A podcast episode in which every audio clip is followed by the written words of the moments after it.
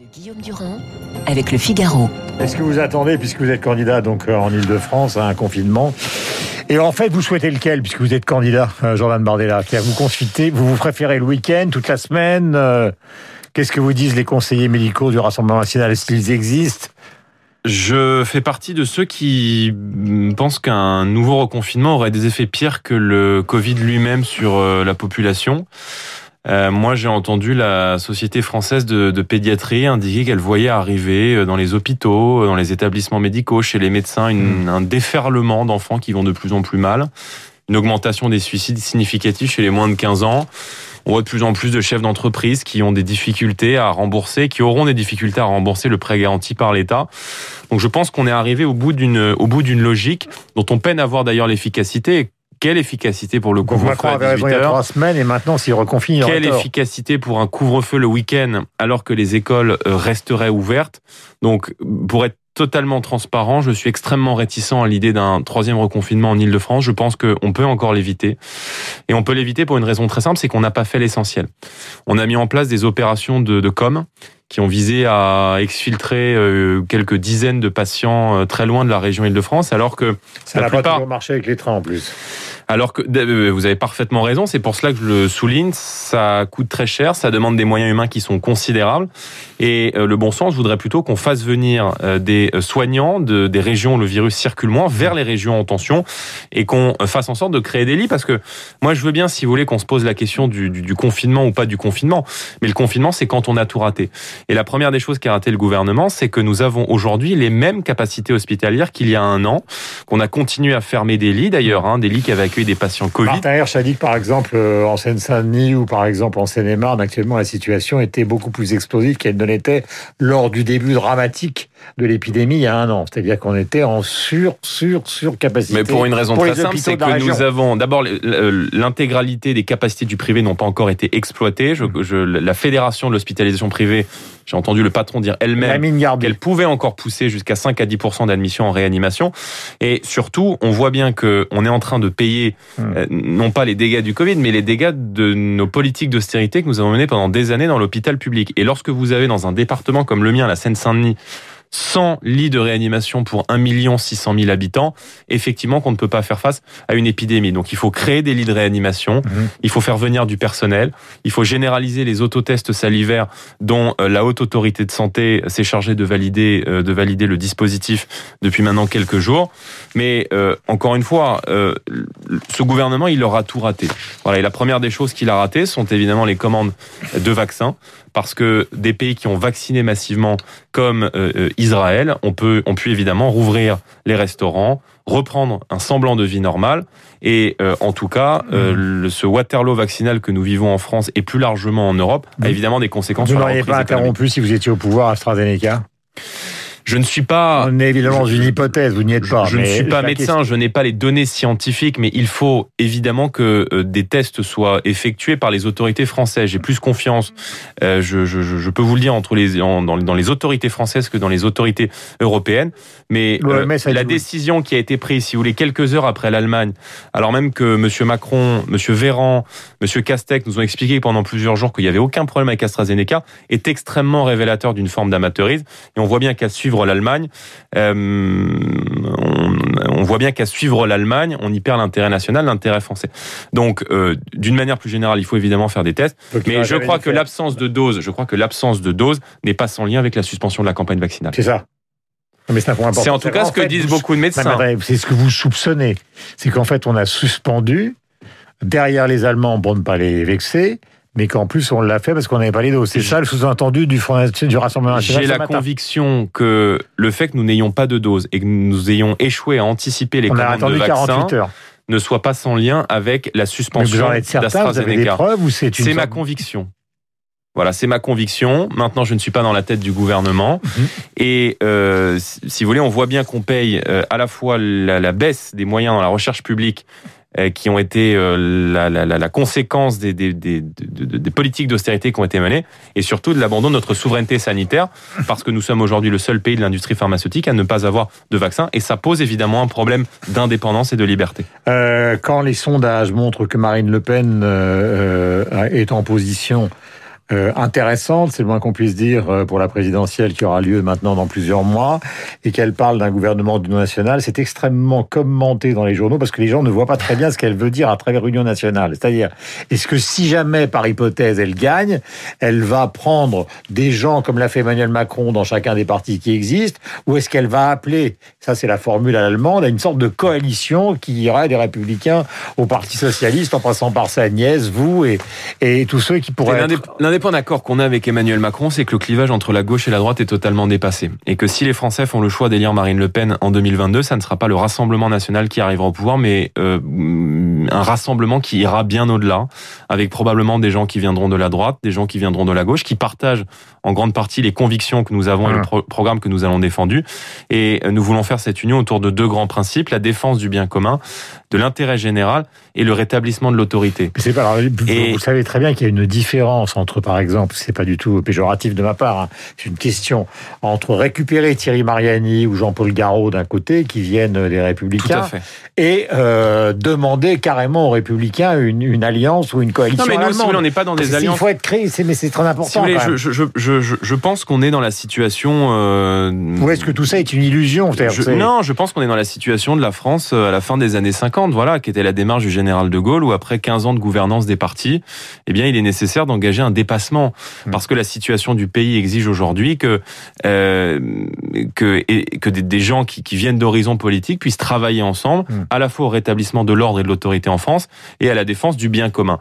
Hmm. Donc, notre projet, vous voyez, c'est pas c'est pas une synthèse entre la gauche et la droite, c'est une forme de dépassement d'un vieux clivage des partis qui est complètement désuet, archaïque. Vous ne répondez pas vraiment, c'est-à-dire débauchage ou coalition réelle, c'est pas tout à fait pareil. Mais aura pas de, de coalition. Vous savez qu'on est dans un modèle, dans un type de scrutin en France qui n'est pas le scrutin euh, ah, qui compose l'intégralité des pays européens, à savoir un modèle à la proportionnelle. Nous, nous souhaitons intégrer un modèle de proportionnel avec une prime majoritaire pour la liste qui arrive en tête. Et permettez-moi de souligner que c'était l'un des engagements de campagne d'Emmanuel Macron auquel il a renoncé mhm. et qui aura évidemment des conséquences sur la confiance qu'accordent aujourd'hui nos concitoyens aux institutions françaises. Qu'est-ce qui a changé chez Marine Le Pen puisqu'elle envisage de rembourser la dette Covid, que les tabous européens qui s'exprimaient en 2017 n'existent pratiquement plus. Donc, qui l'a convaincu et pourquoi ce changement? Et est-ce que ce changement, euh, je vais être franc, est un changement de façade de quelqu'un qui a l'impression qu'elle se rapproche du pouvoir, mais qui, au fond, euh, derrière le masque, serait toujours la même?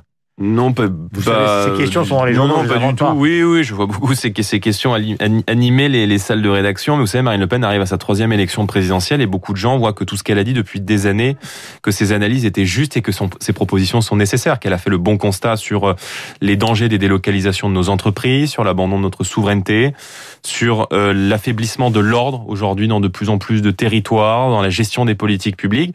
Et beaucoup font le constat qu'elle a peut-être eu raison avant tout le monde. Et évidemment que lorsque qu'on aborde cette campagne présidentielle. On va pas se mentir. En 2016, 2017, un an avant la dernière élection présidentielle, nous savions qu'il allait être difficile de l'emporter, qu'il était possible de l'emporter, mais que ça allait être difficile. Or, on voit bien aujourd'hui que l'intégralité des sondages euh, nous place à quasi-égalité avec les marges d'erreur avec le président Emmanuel Macron, et qu'aujourd'hui, Marine Le Pen est la candidate de l'alternance. Voilà. Vous ne croyez pas au retour des Républicains? Quelle est la candidate de l'alternance Moi, je pense que beaucoup d'électeurs des, des Républicains ont été euh, trompés par les dirigeants de leur mouvement politique, euh, que euh, ils ont vu le quinquennat Sarkozy, qu'ils ont vu euh, un certain nombre d'affaires, certaines étaient justifiées, d'autres un peu moins. Ils ont vu les 1 million de personnes qui sont rentrées dans notre pays, c'est-à-dire plus d'immigrés que sous Lionel Jospin. Ils ont vu le renoncement à la double peine.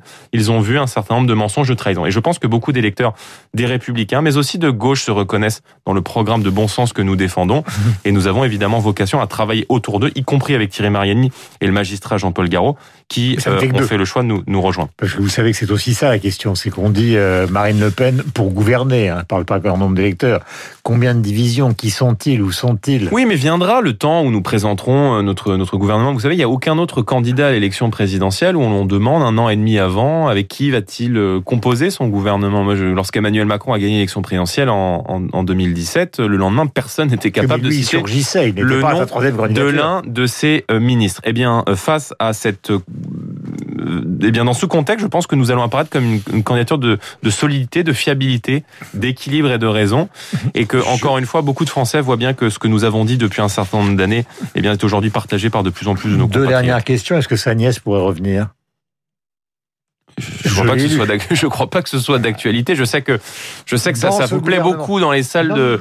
là aussi, dans les rédactions, je sais que ça fait partie des des, des, des fantasmes et des sujets qui, qui, qui animent. Mais euh, non, mais sur un versant libéral. Là, je parle pas simplement d'un problème personnel. Je parle sur un versant libéral, puisqu'elle semble-t-il, elle est dans le domaine de l'économie. Et là, il y a une évolution plus libérale que. Mais non, il n'y a pas d'évolution plus libérale. Vous savez que le, le, contexte européen a, beaucoup évolué. Et, et vous m'avez dit tout à l'heure, on souhaite rembourser la dette. Oui, on souhaite rembourser la dette parce que la dette, c'est un gage de, de, de... la dette, c'est d'abord et avant tout de la confiance. Voilà, on n'annule pas la dette de l'État français. Il on peut annuler la je ne crois pas que nous ayons changé, mais nous avons probablement évolué sur un certain nombre de points, et au premier desquels, effectivement, notre, le rapport que nous avons à la construction européenne. Parce qu'encore une fois, on voit apparaître aujourd'hui sur tout le continent européen des partis euh, euh, populaires, souverainistes, qui partagent la volonté avec le Rassemblement national de réorienter euh, de fond en comble cette construction européenne, de tout changer sans rien détruire. Et c'est vrai aussi sur notre rapport à l'euro. Mmh. Sera-t-il question de, de, de, de, sortir de l'euro si Marine Le Pen arrive aux responsabilités La réponse est non. Et que je crois que beaucoup de nos entreprises... Donc ça arrive quand même considérablement changer. Sur ce point-là, oui, je vous l'accorde. Sur ce point-là, oui, je vous l'accorde. Nous avons évolué parce que, encore une fois, nous avons aussi entendu le message lors de la dernière élection présidentielle. Il y a beaucoup de chefs d'entreprise qui nous ont dit on est d'accord avec vous sur la réforme des droits de succession. On est d'accord avec vous sur la baisse de la fiscalité pour les entreprises. On est d'accord avec vous sur le patriotisme économique. Mmh. Mais c'est vrai qu'on a des critiques à formuler à l'égard de la monnaie unique, mais nous ne souhaitons pas en sortir. Et je crois qu'en politique, il faut aussi être capable de se remettre euh, en question. Notre objectif, c'est la souveraineté nationale, c'est de permettre aux Français de reprendre le contrôle. Mais euh, en tout cas, merci de me permettre de le, de le rappeler.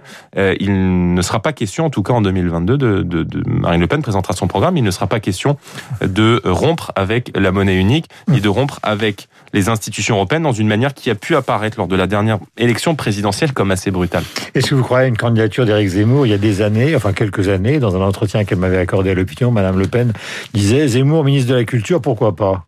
Bah, je, je, ne crois pas du tout à sa candidature. Ah ben, je pense qu'Éric Zemmour a, a, peut-être, si nous arrivons aux responsabilités, vocation à travailler avec nous. Euh, en tout cas, c'est un journaliste de, de talent. Je, personne, je crois, ne me dira euh, le contraire. Mais euh, vous voyez, je, je, je pense qu'il ne faut pas prendre le risque Là, non plus. un souhait que vous exprimez. C'est un contact qui existe. Il ne faut pas prendre le risque de diviser les souverainistes à l'heure où la candidature de Marine Le Pen est en passe de dépasser les 50% et de réunir une majorité de Français. Il vous intéresse ben moi, à titre personnel, je lis Éric Zemmour, je regarde Éric Zemmour, euh, j'apprécie le travail euh, éclairant qu'il fournit euh, dans un système médiatique et parfois on a le sentiment occupé par une, seule et même idéologie, enfin en tout cas un seul et même courant d'idées. Mais encore une fois, je ne crois pas du tout à sa candidature à l'élection présidentielle. Voilà. Et je dis effectivement que lorsque nous avons une candidate qui est en capacité de battre Emmanuel Macron, eh bien il faut se rassembler autour d'elle. Et ce n'est qu'à cette condition qu'on remportera En tout cas, nous n'avons pas d'ennemis. Et euh, des gens comme Éric Zemmour feront évidemment toujours partie de gens que, avec qui nous, nous, nous souhaiterons travailler.